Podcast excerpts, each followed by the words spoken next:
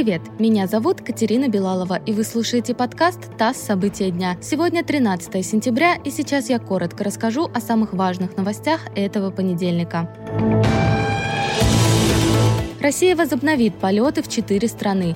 С 21 сентября будут возобновлены рейсы в Испанию, Словакию, Кению и Ирак.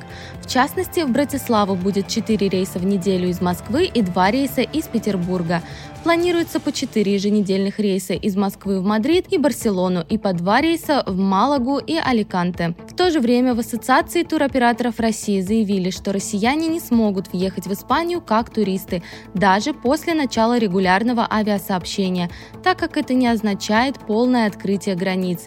Въехать в Испанию по-прежнему могут люди с гражданством или видом на жительство в странах ЕС, а также по учебной, медицинской или рабочей визе.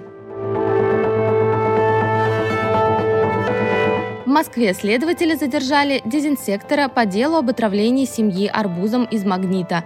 Это сотрудник частной компании, которая проводила обработку в магазине. Об этом сообщили в Следственном комитете.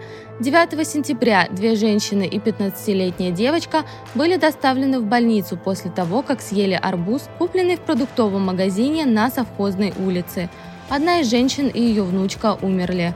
Роспотребнадзор обнаружил вещества для дезинсекции в арбузах, которые были в квартире отравившейся семьи и в магазине «Магнит». Антимонопольная служба обязала Теле2 снизить стоимость тарифов. ФАС установила, что мобильный оператор необоснованно повысил цены. Дело против Теле2 было возбуждено в феврале. Повышение тарифов в среднем на 13% коснулось свыше 12 миллионов абонентов. В Теле2 заявили, что нужны были дополнительные инвестиции в развитие сети. Однако ФАС установила, что обоснований для повышения не было. Россия впервые использовала на военных учениях боевых роботов «Уран-9» и «Нерехта». Первые уничтожили военную технику условного противника, вторые обеспечивали разведку и огневую поддержку.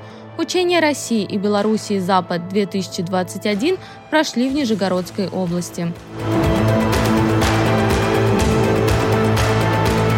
Это был подкаст «ТАСС. События дня».